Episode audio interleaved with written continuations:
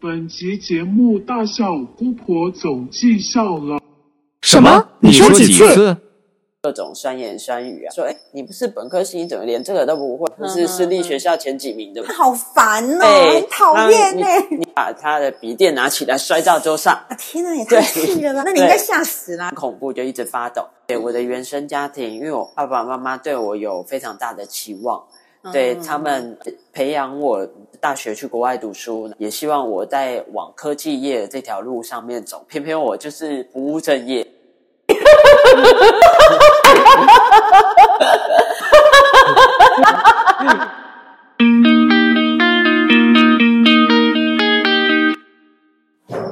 Hello，大家好，欢迎回到产子之间，我是你的灵魂家人 Viola，感谢你们听见这个频道。今天呢，我们又来跟我们的阿平老师聊聊天了，因为老师在我们这边驻点很久，然后真的是功能性超多的，又会家族排列。刚刚我们就聊到，他还有一个他觉得他的就是这个身心灵的历程里面最有感的一个一个系统课课程嘛，对不对，老师？对，对，叫做呃光的课程。OK，所以我们今天就想要来聊聊为什么这个课程会让他这么有感觉，而且这个课程一走要走七年，是不是？对，天哪，很疯狂哎！所以老师这七年还好吗？他多久之前发生的事情？我我大概在五年前才走完，哦，五年前对，才走整走完整个七年，就是五年前这个课程结束。那为什么这个课程会让你特别有感觉？在里面这七年到底发生了什么？这七年发生了很多就有趣的事情，我嗯生活里面产生了很多的变化，那是内心世界的变化，然后导致外在实相的一个变化。嗯对，那主要就是说这七年里面，其实我突破了很多关卡，比如说，对，譬如像你刚刚有讲到什么权威嘛？对权威课题，，对，然后还有对于母亲的一些关系的一些化解，哼哼，对我觉得权威课题好像很多人会有。对，没错。嗯，为什么会有权威课题？它是一个什么样子？呃、应该这样讲，可能嗯这个、这个名词太专业了。通常有这种课题的人，他会有一个什么样子的呈现？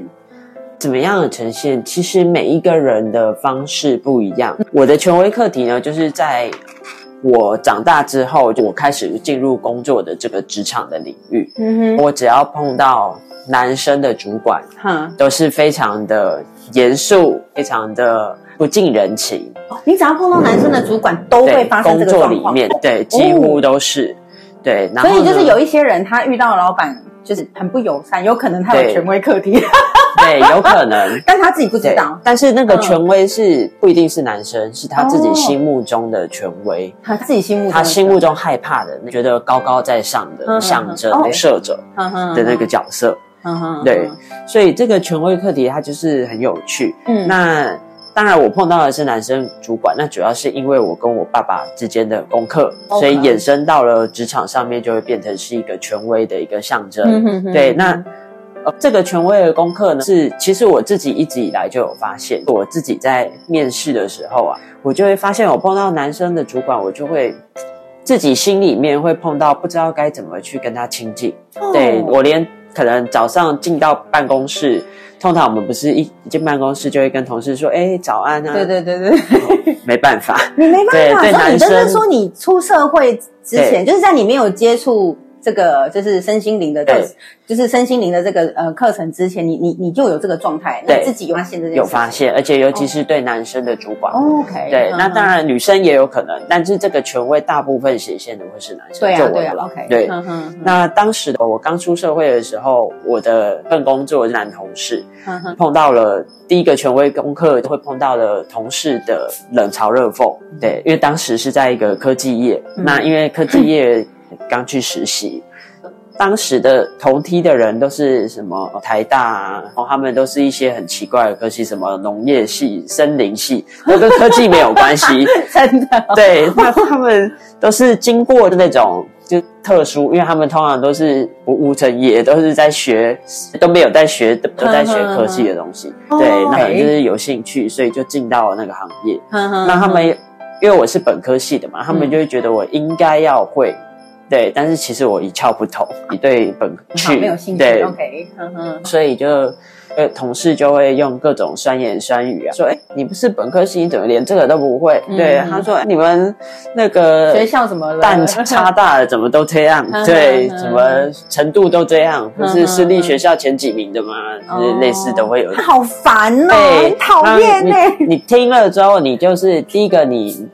不不敢讲，不知道该怎么去应对这样的一个场合，所以你会变得有点，那这时候就会自己安慰自己说，哦，这是内向，是害羞慢熟，但其实那都是借口。所谓的内向、害羞、慢熟，只是因为我们自我逃避的一个外在的一个显现。你的意思是说，有一些人，他们应该这样讲，听起来啦，是有一些人，他们比较害羞内向，其实是逃避的。对，没有人天生害羞内向吗？当然也是有，但是这个害羞的内向，有时候可能是因为我们害怕，不知怎么去跟别人去做一个连接。他怎么区别？呃，应该这样讲，就是害羞内向跟你讲的这个东西，他怎么去区别开来？怎么去区别？你就要从生活里面去观察。这要讲到我们刚刚的权威功课的一个部分。嗯哼。如果说你在跟男士男生的主管的时候，你会觉得对方高你一阶，然后你会觉得。害怕跟他讲话，你会觉得害怕，会发抖，那你不敢表达，勇于表达你自己的想法，对，就连简单的想法也都不敢讲的时候，那就是一个课题。对，OK。那当时的话，我还记得我进了好几家科技公司，然后我第一间科技公司就是会碰到这样的状况，那你也不知道该怎么去跟同事打成一片，或连讲话聊天你都会觉得尴尬。嗯哼，对，就是你自己就会觉得尴尬。我觉得这集节目可以救很多人，我有一种感觉，就觉得我身边，因为我自己对我自己真的是没有啦。我真的是后来出社会之后，算是活我我其实我也都觉得自己是活泼活泼内向的人 活泼但内向这样子。但是就是比较不会有这个问题，但是听起来应该真的是蛮多人有这样子的一个状态。对，嗯，好。然后后来就第二间公司的时候，是在当时也是蛮有名的。对，跟那个电子金融有关的一个公司，也是科技产业。那当时我记得我印象最深刻的是，就是因为我我进去的时候，当然我们面试的时候一定都会讲的自己很好，对啊，但实际上面进去的时候可能是另外一回事，因为你的技术真的有没有这么好，不一定。OK，对，那当时又进去了之后，哎，可能很多技巧技术都是其实都从工作上面学嘛，对，那个主管可能就是很生气。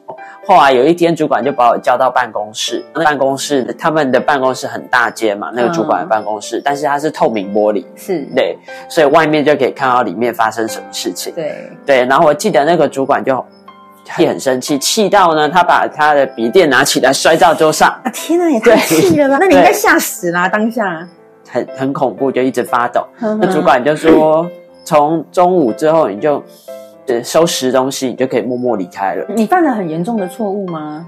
那时候没有，只是因为他觉得他录用我之后，发现我什么都不会。哦，OK，对，所以就会碰到这样的一个状况。对对对，那当时那个那个主管其实就是我内心里面的一个投射。对，那我后来怎么去发现？因为太多太多这样的事情反复不断的发生在我的生活里面，我的职场里面很经常发生这件事情。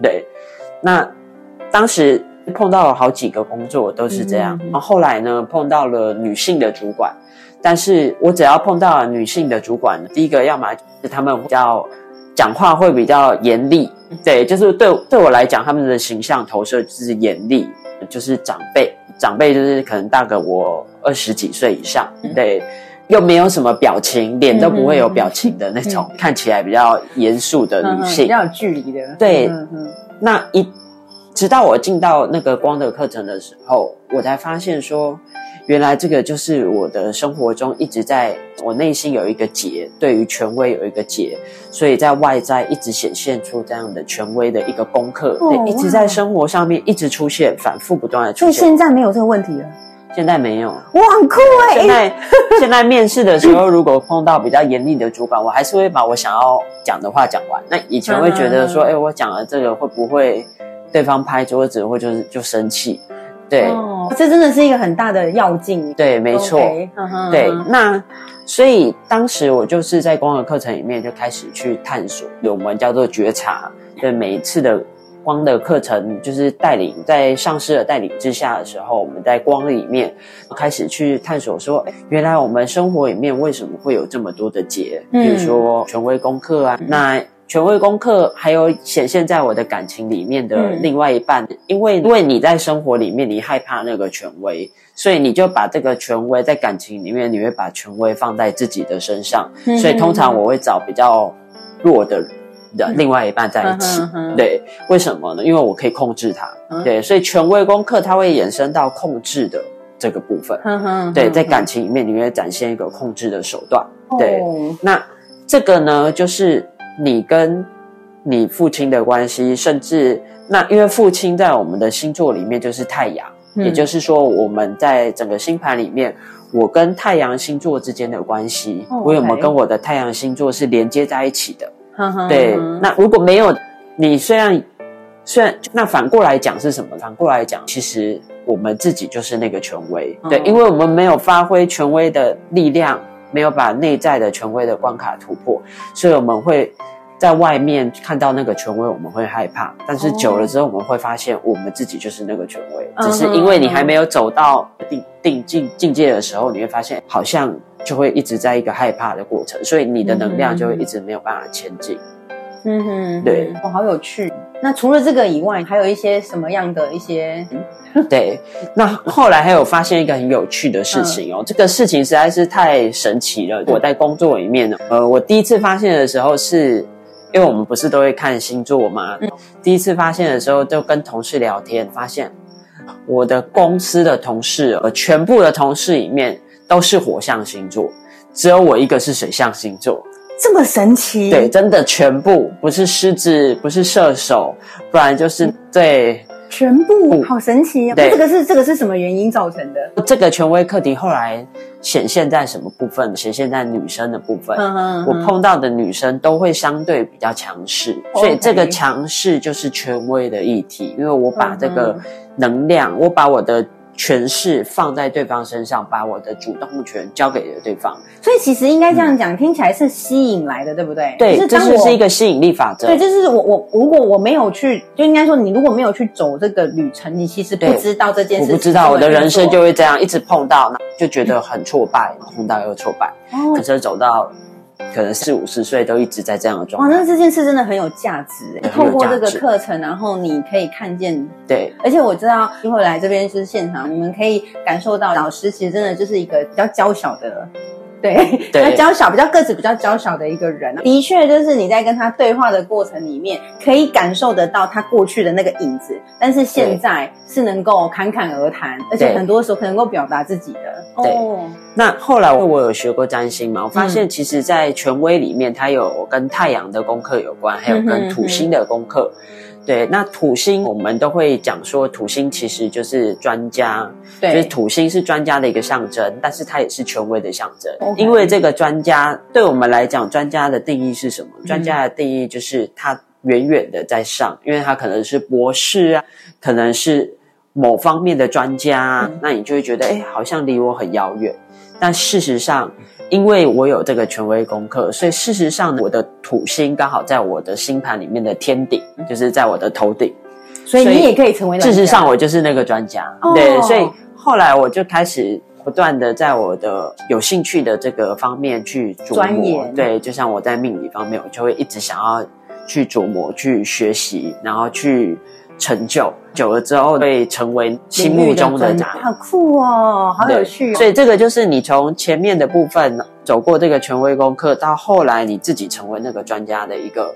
心灵上面的成长的部分，所以你觉得像这样子，你从一个比较那么这么大的改变，就是听起来你的人生其实故事也蛮精彩的，会不会？蛮精彩，而且不是只有那个那个工作，都是旁边都是火象星座，而且我是进去之后过一段时间，我才发现旁边都是火象星座的，我又特别害怕跟火象星座的人接触。聊天，嗯，对，因为他们通常都会。能量感觉上面，我自己会觉得比较强势，对，所以我就会比较不知道该怎么去跟他们，怎么去表达自己的部分。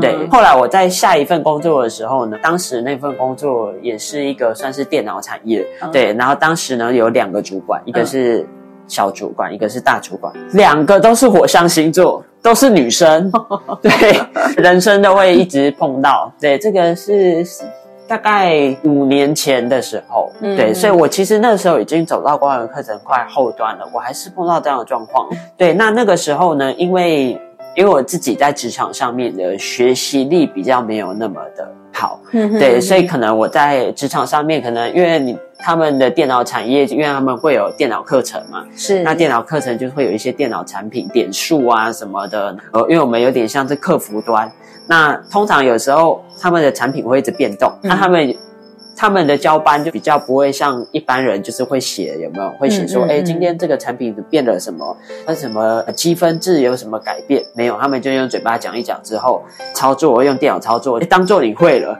但是如果你学习能力没有那么强的时候，你就会在里面，你会是，所以当时我就碰到了这个权威课题，后来就显现了。后来我就碰到了我的大主管，他常常把我叫到那个小房间里面，大声的斥骂、斥责我。啊，好可怕！对，然后斥责我呢，他就他就是讲了很多很一般人可能不太能够接受的话，他就说我。我为什么要花你花了那么多钱请你来上班？他说要不是因为我看到你年纪比较大，所以我才愿意花这些钱来请你上班。最后你的表现是这样，就类似这种。他说我宁愿请一个毕业生来，对那种他会讲这种。对，但其实其实呢，后来因为这件事情，就会引发我内在不小的波澜。这个波澜是什么呢？就会引发我对我自己的自我批判。嗯，所以权威课题引申到我们内在，就会产生自我批判。嗯，那这个自我批判就会产生自我的攻击。嗯，那自我攻击就可能会产生很多外在的行为，比如说有些人可能受不了，他就会自杀；有些人可能会有很多忧郁倾向啊。对对。那当时还好，我在走光的课程，所以我们在课堂上面就会跟老师讨论讨论这个事情。嗯嗯，对。那老师，因为我们老师他就是五羊座，对 对，因为我们水象星座跟火象星座是不一样的。我们水象星座喜欢是喜欢从零开始讲到一百，那火象星座喜欢听重点。对对，所以老师他只要知道重点是什么，对，好。重点就是你有权威功课，所以重点就是你自我批判，这是重点。对，所以，所以，但是我们就是喜欢讲故事，所以当时衍生到了自我批判，那我内在就会很受伤了。之后呢，我必须要花很长的一段时间，把我自己的内在修复到那样的状态。对，那当你每天在那样的环境里面的时候呢，你自我批判就会开始。往内去扎根，那我们就要开始从觉察里面去探索，说为什么我会产生这种自我批判的情绪？是因为那个火象星座的那个主管的关系吗？是，但是它只是一个显现，对，显现，它只是引发我们内在的这个信念的一个。一个外在的一个显现而已，它只是勾出来而已。对，它只是把你这个状状况勾出来，对不对？对，所有的外在都是在运作这件事情。没错。所以后来我就发现，其实这个就是关乎到我从小在生长环境里面，原生家庭的。对，我的原生家庭，因为我爸爸妈妈对我有非常大的期望。对他们培养我大学去国外读书，也希望我在往科技业这条路上面走。偏偏我就是不务正业，我就是跳来跳去。后来始终都没有在科技业，因为我都在探索，从生活里面去探索我自己真心想要的行业。对，那因为我的父母亲他是一个比较守旧的人，他们会认为就是铁饭碗最值钱。对啊，对啊，对，然后一直叫我去考公务人员，我只要一步。得志的时候，我妈妈就说：“你就是没有去考公务人员。”对，从到了我岁三十几岁的时候，我爸爸妈妈还在这样讲。但其实我一直很记得很清楚，我在大学、高中毕业要填大学志愿的时候，其实我心中的第一个想法是，我想填社工系，想填心理系，想填心理智商系。对，但我妈妈当时就跟我说，那个会饿死。对，在当时的想法，他们确实是这样。但我后来在自我觉察过程里面，我发现其实这个事情没有谁对谁错。如果我把所有的一切都怪罪在我的父母亲身上的时候，我就会在这个内在的创伤里面永远走不出来。是，那因为这个内在创伤就会产生了我的自我批判。对，因为我一直都在批判我自己，因为我的父母造成了我这样，所以导致我现在。高不成低不就等等的，嗯就会有很多你会对自己的批判，嗯对，，导致说我现在在工作上面的不如意，嗯。对，等等的，对，那这个也是我们为什么又前面讲到星座里面的太阳星座，这个就是跟你嗯自己的中心思想，你定位没有出来的时候，你就会在人生的旅途里面去迷茫。嗯。对，，那因为你的迷茫，所以你就会吸引到了这个权威课题的显现。那这个权威课题无非只是要告诉我们，我们要在我们自己确定的那个方向里面成为专家，成为权威。是，对，所以其实所有的权威课题里面，它真正要告诉我们的是，我们内在因为还没有达到自己成为权威的那个成就，嗯所以我们经历了很多被别人批判的过程。嗯那这个过程里面，在我们职涯智商的这个领域里面，它其实也是在讲说，你有没有在生活里面真的找到你你真心想要的、真心喜爱的这条嗯人生的方向跟路？对，所以其实为什么我换了很多工作，我应该有做过二十几个工作有、嗯，OK 对 对，但是都是不一样的。我还有做过餐饮业，还有做过色情行业。我也是啊，我也是做了很多行业啊，对我真我真的有做过色情行业的色情网站，对所以其实人生有很多的有趣的事情。是，然后后来在这个权威功课里面，我觉得我最大的突破就是这个部分。嗯哼，对，然后一直到我现在的时候，虽然我现在的主管。他也是一个比较外表看起来，人家说脸臭臭，对，但其实他就最后最后你修到最后，你会发现，虽然你的主管也是脸臭臭，还是一个女生，可能也是权威型的角色的人，那但是你不会，你还是跟他之间会有友谊的产生，对会有理解类动，对良好的互动连接已经开始产生了不一样的变化，哦对好酷哦。那像这样子听起来，你的原生家庭应该也好很多。对。原生家庭主要是父跟父亲的关系，嗯因为我父亲小时候都会打骂教育，他非常的暴躁，就是嗯你只要餐桌上面讲话讲错，就会拖鞋飞过来。对，这么暴躁，，对，是真哇的。在国小的时候，常常发生这种事情。很可怕欸。对，然后我记得我国小的时候，因为小朋友都会偷东西嘛，我记得我偷过我爸妈爸爸的钱，对，然后因为我爸爸的钱都是有连号的，他都他他都他领的钱他都会领那个连号的，对，所以只要从中间偷一张就会被抓发到。现这样子，对。哦，他很强，他就是用这一招，是不是？对，对，然后后来我就偷了东西，因为当时我的年代在流行那个四驱车，对，然后偷了之后去买那个四驱车嘛，是是，结果后来被抓到了之后，我爸爸就真的拿那个铁铁尺还有皮鞭，呵呵对，而且是到尾的那种，对，然后一直到后面到了我高中的时候，我爸爸还是一样暴躁。那我还记得有一次的时候，我是在玩那种电动游戏，电电脑的电动游戏，嗯哼，然后玩玩玩一玩的时候，我爸可能要叫我做其他的事情，但我可能就那天心情不好，对我爸爸就直接把电脑的那插头就直接从那拔下来，嗯。屏幕就瞬间对就、哦 OK，就爆掉了。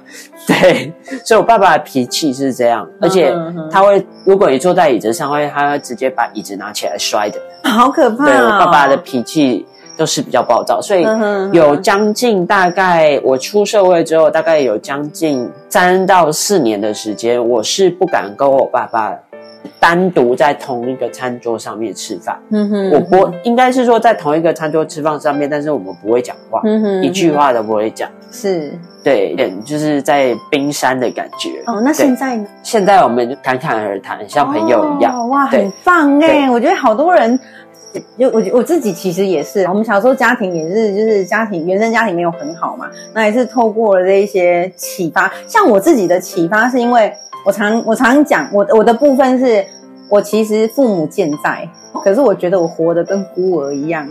是因为这个原因，我开始走上找寻自己的路。我觉得这件事不合理，为什么我父母健在，可是我觉得活得跟孤儿一样？对，那你呢？你是什么样的什么样的东西打开你这个身心灵的这个门？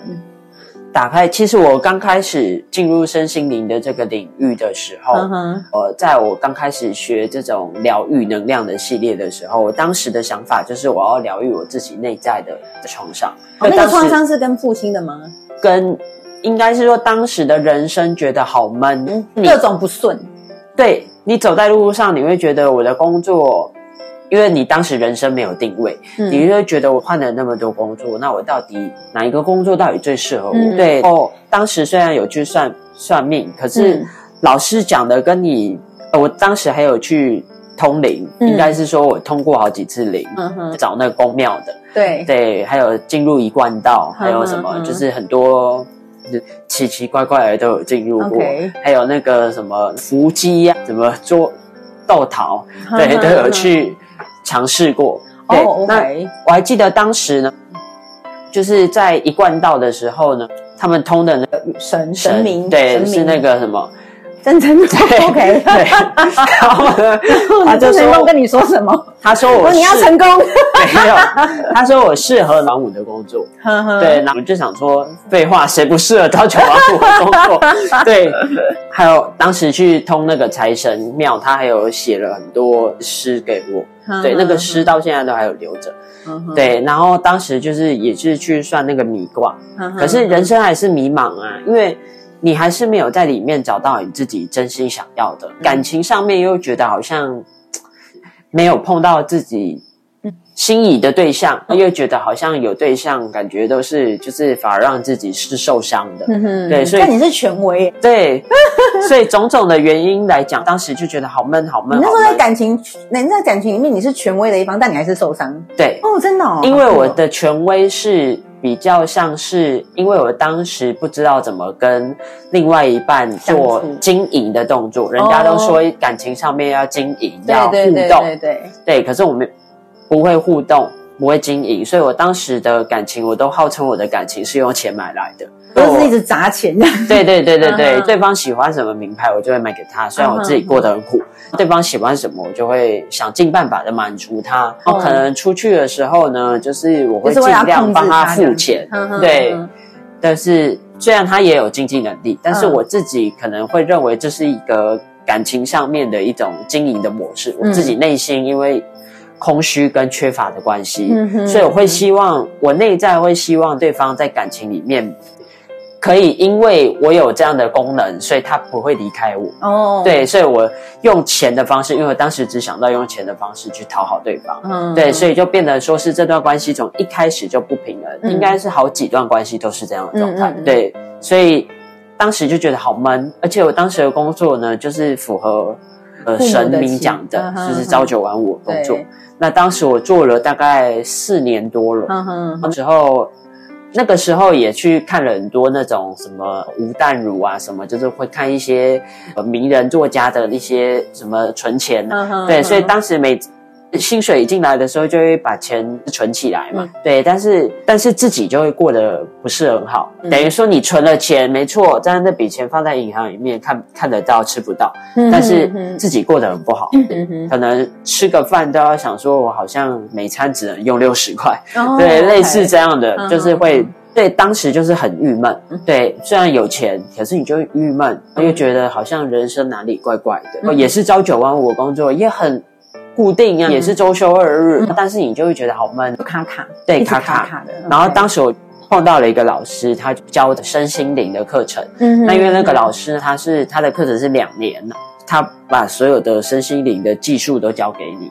哦对 OK，那但是学费不便宜，嗯大概二十几万。是，对，然后当时我想都没有想，我就把我所有的股票全部卖掉，嗯去换成二十几万的现金，一次付清。哦，好酷！对所以那时候其实抱着一个很大的决心，想要改变自己的生命，对不对？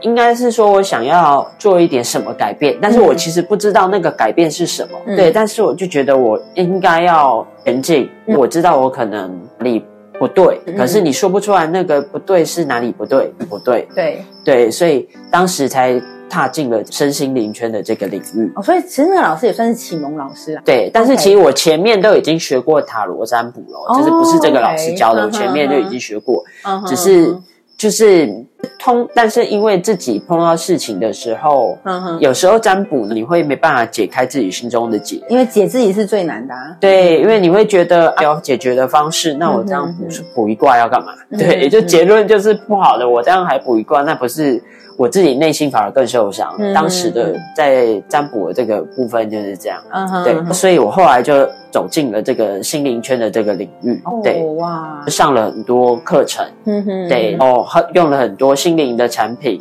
什么 Aura Soma，基本上很多东西都用过，嗯哼，对。到了后面的时候的光的课程，是我学完了这些之后，我在光的课程才开始，应该是说我前面做一个整合啦。对，应该是说我在前面一个老师我已经学了两年，后面一个老师的时候，我又重新又从零开始，对，等于是我本来七年我已经走了两年，我又重新来，我我再走了，对，前两年又再哼哼从零开始又在修了这门课程，对，所以就人生就发生了很多的转变跟奇迹，对。对。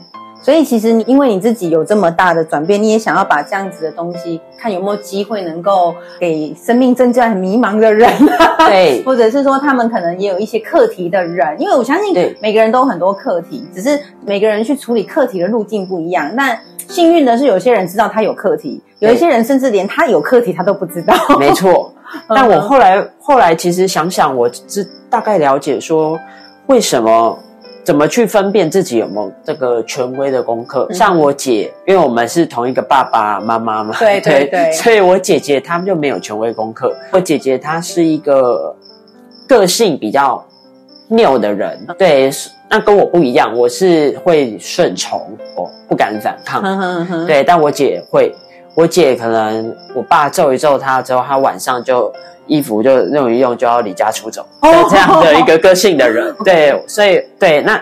所以我姐她，我记得那个时候，她好像是在包包里面被我爸爸妈妈发现有烟，嗯哼，对，但是应该不是我姐抽的啦，哦。对，但是就是有烟，他们就很生气，就一直揍我姐，揍到整个皮肤都是紫色的，一直抽，对，哼她当晚他就跟我说他要离家出走，对其实我们以前小孩都好耐打哦。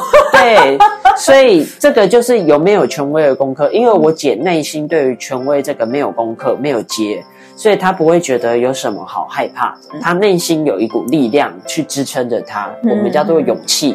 对，所以其实我的生活里面，在前半段的时候，在还没有进入心灵产业的时候，还没有疗愈的时候，我内心是没有勇气的。哎，那这种东西它是一个怎么讲？我们我们要讲比较大一点，是你灵魂，你的灵魂课题吗？对，灵魂与生俱来来到地球，你要学习的一个功课。哦但是有些人他可能呃，也也许他自己内心没有这个机缘，或者是说他可能没有想要，所以就会导致他可能一生都会走不到他自己。我们星讲说星盘里面的太阳星座，嗯哼哼太阳星座其实就是我们人生来到地球的灵魂的一个最大的能量。哦就是那个太阳。你的生命中走到了最后，走到了五六十岁的时候，你有没有发挥你的太阳的这个星座的这个能量？嗯如果没有发发挥的时候，你永远看星座的时候，你会发现都不准。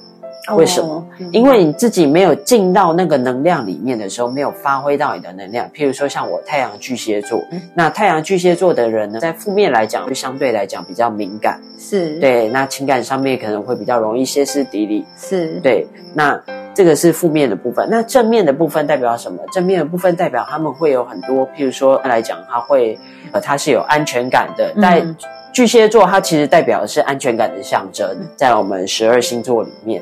嗯对，那这个巨蟹座其实是在我们十二星座里面的第四宫。那第四宫呢，它就是我们的呃，刚刚讲天顶嘛，它就在天底的部分，也就是我们内在的这个安全感有没有足够的力量去支撑我们在生活里面？你要有勇气，你要知道什么时候该前进，你要生命流走到那个时候的时候，你要知道我开始要冲了。对，那如果你始终都没有拿回你的太阳星座的能量的时候，你会发现，你不管你走到哪一年的时候，你的人生都一样是低潮。真的，哎，老师，我觉得你真的很幸运，你可以找到自己的，因为你刚刚在讲这些东西的时候很有吸引力，人家，对，其实我上了好多课程，好多课程，因为当时我记得市面上最流行的课程就是什么找到天赋、对对对生命蓝图。对对对哦，我只要看到这个，我就想说我要上。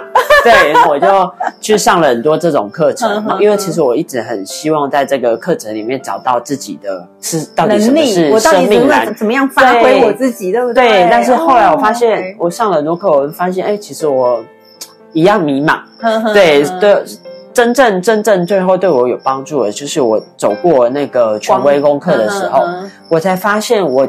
如果我对我自己的能力是够的，我嗯足够相信自己的力量的时候，我不管在哪一个产业的时候，嗯哼我其实都有办法发挥自己的能量。其实觉得这个才是正确的一条道路。那我可以插个插个题吗？像人家不是说什么三十岁之后是走上升嘛？是什么意思？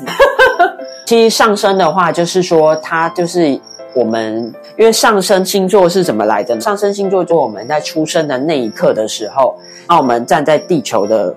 你出生的那一天的那一刻，你那嗯那嗯那个时刻出生了，你站在地球往地平线看，看到的第一个星座就叫你的上升星座。对对，那所以它引申出来是什么？就我们对于这个世界的第一个看法。对，所以其实有一个说法，就是说你从上升星座里面就可以看到你的家庭环境。嗯哼，譬如说，上升在天蝎的人，他们的家庭通常在出生的时候可能会遭遇到一些不幸，譬如说可能家庭破产，嗯或是可能会对，嗯或者是说会有很多这种比较跟生跟死有关的一些议题。是。对，所以这是就是这个是蛮准的，但在这个部分，那上升双子，上升双子的话，应该是说你们在你在出生的时候，整个家庭上面来讲的话，相对来讲的话是比较融洽，可是大家对你会比较议论纷纷，嗯。呃，可能期望是生男生，可是却发现是个女生，哦。对于这个会有很多的议题，会有很多的讨论，对大家的关注点会在这个部分，哦，好有趣哦。，对，所以其实他们都是会有一些去的部分。像我。上升是双鱼嘛，所以我在上我在出生的时候，因为我妈妈呢双鱼就跟艺术有关，跟心理有关，所以我在出生的时候，当然也跟业力有关。嗯啊，我在出生的时候，我妈妈就是钢琴老师，对。上升就是我们对于这个世界的第一个想法。嗯那为什么三十岁以后呢是上升走上升星座？因为上升它演变成，因为我们对地地球的第一个想法的时候，就会深植在我们的潜意识里面。嗯哼，就会产生了一个种子。那这个种子呢，在我们的那个城市语言学里面呢，叫做一个一个根深蒂固的一个冰山的最下面的那个种子。嗯对，那因为这个种子到我们三十岁以后的时候，我们开始社会化的时候。它就会展现在我们在人际关系里面，我们怎么去展现，就是、呃自己怎么去、呃跟他人互动塑造自己的面具。嗯嗯嗯对对，你用这个面具去跟别人互动，对你用这个社交模式去跟别人互动，所以这个就是我们在讲三十岁以后就是社会化的一个过程。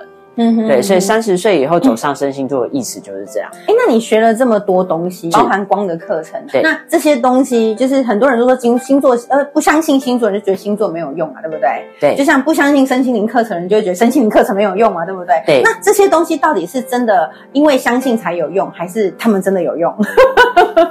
应该是说本身来讲，嗯如果就我自己来讲，我可能是因为人生的前面是找不到自己的生命的方向，是，但是我是先从工作开始。有些人可能是在感情上面受到了一些伤害，所以他走入了身心灵。但也有一些人，他可能不一定会走入身心灵，嗯他可能透过其他的方式，譬如说他可能呃学了心理智商的一些技巧跟手法。嗯嗯嗯，对，那有些人他可能是比较容易去相信这世间，他的包容度比较宽，所以他会愿意去相信所有他看到跟发生的事情。对，那我会认为，当你有一个相信的一个能量的时候，你对于这个课程的呃收获会更多。对。那如果说你不相信也是 OK，但是就是要把自己的心打开去接受，嗯接受所有的可能性。的课程里面，因为他一走要走七年嘛，对不对？那除了权威课题以外，还有什么样的东西？因为我听听你说好像有礼物，是不是？第二阶段会有礼物，对在冥想的过程里面会，呃感觉到上师会给你一些礼物。当然，这个礼物是一个这个就是在冥想里面看到的。对，因为在光程课程里面，可能很常会看到一些意象。对，譬如说，你可能在冥想的过程里面会看到哦外星人啊，会看到大卫星啊，会看到那自己的前世啊，这些都是有可能的。对，那但是其实那些都不是重点。对，嗯重点只是说我们在光的课程的这个你拿到礼物的时候，对你的生活里面实际上面，或是对你生活里面的对应是什么？对，嗯这才是真的可以帮助你的。哦对，所以其实，在所有的冥想里面，如果我们有碰到一些意象的时候，或是身体可能会有那个灵动的时候，都不用太执着于在上面，嗯就让让它自然的发生就好了，对对不对？是重点是如何去关照自己啦，因为听起来真的透过不断不断的觉察，会令到我们去到一个。可能越来越清晰的方向，就像是我真的觉得你在讲这些事情的时候，好有能量哦。可能你以前都没有想过自己会这样，对不对？对，就是回去看自己，就会发现以前的，也就是现在以前的那个自己，一定没有想过自己现在的这个样子是完全不可能的，是人生不可能发生的，对。不对？所以我觉得这就是走身心灵一个很有价值的东西。所以生命没有偶然。啊。对，所以光的课程里面，你的人生走的每一条路都没有偶然，对，不可能会有偶然发生，它一定是有什么样的意义，只是我们有没有找到这个意义，嗯哼我们有去发现，呃，生命要给你的礼物，对，嗯哼但没有发现也没关系，因为我们呃上师是慈悲的，我们的指导灵也是慈悲的，嗯对，所以他永远会在你最需要的时候给你最需要的这个礼物。所以丧失是指神吗？在光的光的课程里面的上师，他是一个墨基色德天使圣团。哼哼哼对，那墨基色德它是一个是一个就是一个天使团的一个名称。嗯对，我们就把它想象成是这个圣经里面讲的雅各对，或者是说圣经里面讲的一些大天使啊、米迦勒等等的嗯，对，其实就是类似这样。就是天使们就对了。，对，那指导灵，指导灵跟天使们又有什么不一样？指导灵它天使有可能是你的指导灵。嗯哼，对，那至于指导灵的这个名称呢，其实我们在佛教里面也有讲到，佛教里面叫做守护神。对，所以其实守护神跟指导灵是一样的东西，嗯他们只是类别不同。嗯，对，在在以往的过程里面，有些人确实是会看到一些指导灵跟、守护神要跟他讲的话，嗯哼哼，对。所以老师有看过自己的指导灵吗？有，真的哦？但是我的指导灵很久没跟他连接了，为什么不跟他连接？是就没有没有那个需要，是不是？现在人生很很顺利，不需要 不需要有智商他，对 但他都会陪着你嘛，对不对？对哦，OK。所以其实，在整个课程里面，你因为现在已经毕业五年了，是不是？对。嗯，那走完的这个过程里面，是有一个什么可以分享的吗？您是说分享对啊，就是走了走完的这个过程到现在，因为它里面有很多的转折嘛。那还有什么可以跟我们分享？还有还有一个很重要的一个部分可以分享。嗯我在命里面我发现一件事情，我的原生家庭里面，嗯容易最容易让我受伤的就是我的母亲。对，我的母亲只要说一个什么话，或者是她的表达方式，就会让我产生很大的情绪。嗯嗯嗯，对，譬如说，因为我母亲她本身是一个相对比较负面的人，对，那有也是因为他自己的原生家庭造成的。对，那至于这一块我就不太清楚，但就我我自己的观察来讲，譬如说举个例子来讲，嗯呃，我只要回家的时候，因为我很我跟家庭的关系蛮融洽的，所以我回家的时候，呃，我都很喜欢跟我妈妈聊天。嗯对，那我会跟我妈妈讲说，哎，发生了什么事情啊，或是我工作上面怎么样？那我只要回到家的时候，我讲说，哎，我工作上面发生了什么事情的时候，我妈妈第一个反应就是，我还没讲完全部的时候，我妈妈就说，怎么样？是不是被 fire 了？对我妈妈每次她都会这样，她的台词永远都是这样，永远 forever。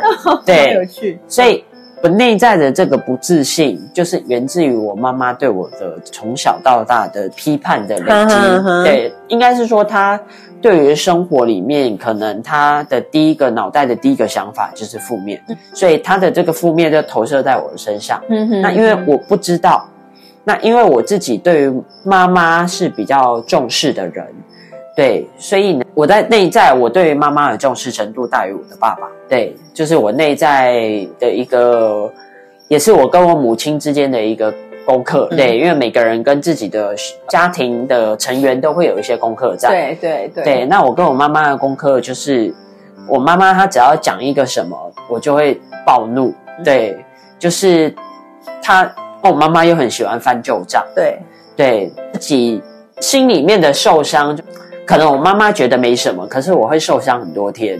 对，我会觉得很失落等等的。嗯嗯，对，所以后来我就发现说，原来我跟我的母亲之间是有一个功课。那当时在光的课程里面的时候呢，我们老师称为这个叫做恋母情节。对，但其实后来想想的话，确实是这样。我对于我的呃工作上面呢，基本上我对于女性会有一种投射跟依赖。对，我会希望说。但也显现在我的生活里面，就我刚刚讲，我生活都是强势的女人嘛，对，所以第一个他们都是，不然就是讲话强势，不然就是他们虽然愿意帮你，但是那个帮感觉就是他比较高的，对，你是弱势，所以他帮你，所以你们并不是站在一个平衡点、平衡的一个状态去互相帮助，对，所以生活里面常常发生。那。后来我我去探索这点之后，我发现，哎，其实这个就是我的内在的阴性能量跟阳性能量之间的不平衡。嗯哼，对，那也是我自己的阳性能量没有去发挥出来。对，所以在别人看来的时候，可能在外在就会觉得说，哎，这个人会比较阴柔啊，或是比较比较没有男性的那种能量的感觉。是是是，对是是。所以后来我就会在自己里面就一一直在走这个功课，这个就是我。我称为就是内在的母性能量的部分。那我们怎么去做这个平衡？嗯在才有办法把这个阳性的能量去发挥出来。嗯哼对，哎，就我真的觉得我自己走身心灵的这个领域啊，我真的发现身心灵也不能讲走的好不好，真的有在身心灵里面下功夫的人，其实最终最终他的家庭状况一定会是好的，对不对？对，没错。常常遇到那种身心灵很用力，但是他的家庭如果好像也是 K K 的，对我觉得那个真的就是 不知道干嘛。应该是说，很多身心灵老师也是一样，当他们不断的在咨商、在协助别人的过程里面的时候，他把自己的内在不断的给出太多了。那给出的过程里面，他没有去补回自己内在的力量，或者是说他自己的内在的能量是不平衡的，所以他在给出的过程里面。他就会在另外一个地方去求回来，他可能在他们的伴侣关系里面，在另外一半之间去把那个能量拉回来，就会变成说想要控制对方，或者希望对方给他更多的爱。可是因为我们每个人之间的爱都是平等的，你有这样的爱，他也只有这样的爱，因为我们都不是圣人嘛。对，所以真正的是要往内看，去看到自己内在的能量，而在你。内心空虚或是匮乏的时候，去看到什么是可以帮助我们自己的内在去疗愈内在的呃根源跟力量的部分。对啊，我觉得通常通常通常通常就是真的往内往内往内处理，最终其实你的外面，就像我常讲说，我们改变了，我们的世界就改变了。对，然后你的你的你的家庭或者是你的整个整个家里面的关系，其实其实如果有。开始转好，我觉得那是真的有下功夫的，不是只是在外面的，对不对？对，所以我们真的要看一个老师，他有没有足够的，不要讲修为，他有没有在这件事情上面下功夫，真的就是去看他的家庭，或者是他现在。整个整体的状况，他其实都是连连贯性很高的，对不对？对，哦，真的是太棒了，太开太开心了，跟我们聊这个东西。那老师，你说你接下来有可能会想要，有可能会规划就是光的课程的带领吗？是，呵呵呵，它是一个什么样的内容？可不可以大概跟大家分享一下？呃，他就是说，在呃光的课程会走七年嘛，那七年的部分的话，他会是可以请假吗？不行，当然可以请假。OK，但是很基本的，你回去一定要做冥想的这个动作，对，然后你要够信任，对。那当然，在冥想的过程里面，有些人可能有感觉，有些人可能没感觉，但都没有关系。重点是你愿意去做这件事情，OK，对，然后愿意去在生活里面去。觉察，所谓的觉察就是观察你生活里面发生的所有的大大小小的事情，嗯哼，把它记录下来。对，然后你的情绪转折，你碰到什么事情，你内心会有很多的情绪，会有很多的情感，会有要爆炸，会受伤，会失落。对，要把它记下来。那记下来之后，我们再去探索背后的原因，我们再去在每一道光里面不断的去清理。对，那在第一年的这个光的课程里面，它主要是在清理我们的身体层面的部分，嗯哼譬如说我们的一些情绪，呃，过往的情绪，就是把它隐藏在我们的内在器官，或是我们的骨头，或是我们的身体的各个部分的时候，我们怎么透过光去清理自己的身体？嗯哼，对。那第二年的时候，就会比较走的像灵魂，对，可能就会走到第八脉轮，对我们的第七脉轮以上。对，然后接着就会一直往上走，那最后可能会走到因果体呀、天使体呀，对，等等的。对，那它的形式是嗯一个礼拜一次，是不是？一个礼拜一次会有一道光。那当然，这个光会一直重复，但最后会有很多不一样的光会进来。对，那它是一定要在假日吗？还是平日的晚上也可以？也 也可以是，就看你怎么规划嘛，对不对？哦，OK OK。所以其实如果真的就是，而且听起来，我觉得我刚听到一个很棒的东西，就是当我每个礼拜都有一个固定的时间，然后可以去探讨我生命中正在发生的大小事情的时候，其实好像很有安全感，对不对？对。你在那个过程里面是得到这样子的感受吗？对。哦，OK。所以其实真的很适合什么样的人来这个课程？你觉得？呃，很适合现在可能对于生活是迷茫的，或者是说他可能想要找一个呃进修的方式、静心的方式。那这个静心的方式，如果说他可能不想要走的，譬如说太正式，譬如说可能长期呀，可能要呃在一个固定的姿势坐在那边，那可能对他来讲太拘谨了。对，或者是说可以透过讨论的。方式去了解自己的生活里面，呃的一些功课啊，灵魂的一些目的啊，来到地球的目的，那就可以欢迎来上这堂课。哦，好哦，听起来吧，哎，给他线上可以，当然可以。OK，好哦，谢谢老，谢谢阿平老师跟我们分享这么棒的一个课程。那接下来我们就会帮老师做这个课程的规划哦。所以有听到频道的人就有福了。那我相信啦，其实我们走身心灵，我觉得很棒的一件事情是，一定有需要的人他就会听到这个频道，他就来了，对不对？是我们只要有这样子的想法发散出去就好了，对不对？对。OK，好，那老师在最后帮自己做一个总结。我们在这个驻点的时间呢，可以邀请大家来这边找你。好。那呃，我自己在礼拜天都会在这个晚上的六点到十点的时候，都会在这个产子之间驻点。那有欢迎想要来找我聊聊的朋友，都可以欢迎来预约哦。那你要说你的服务项目有什么？要预约什么？除了除了塔罗牌以外，因为老师的功能真的太多了。对，我觉得你可以跟这个塔罗牌的。那目前的话，就是比较想要做的是，譬如说紫薇的星盘的部分，对，可能会想要做一些，譬如说易经数字啊的一些课程的部分。对，然后还有光的课程，就是我目前想要发展的。OK，好好好，那我们就谢谢大家，拜拜，我们下期见。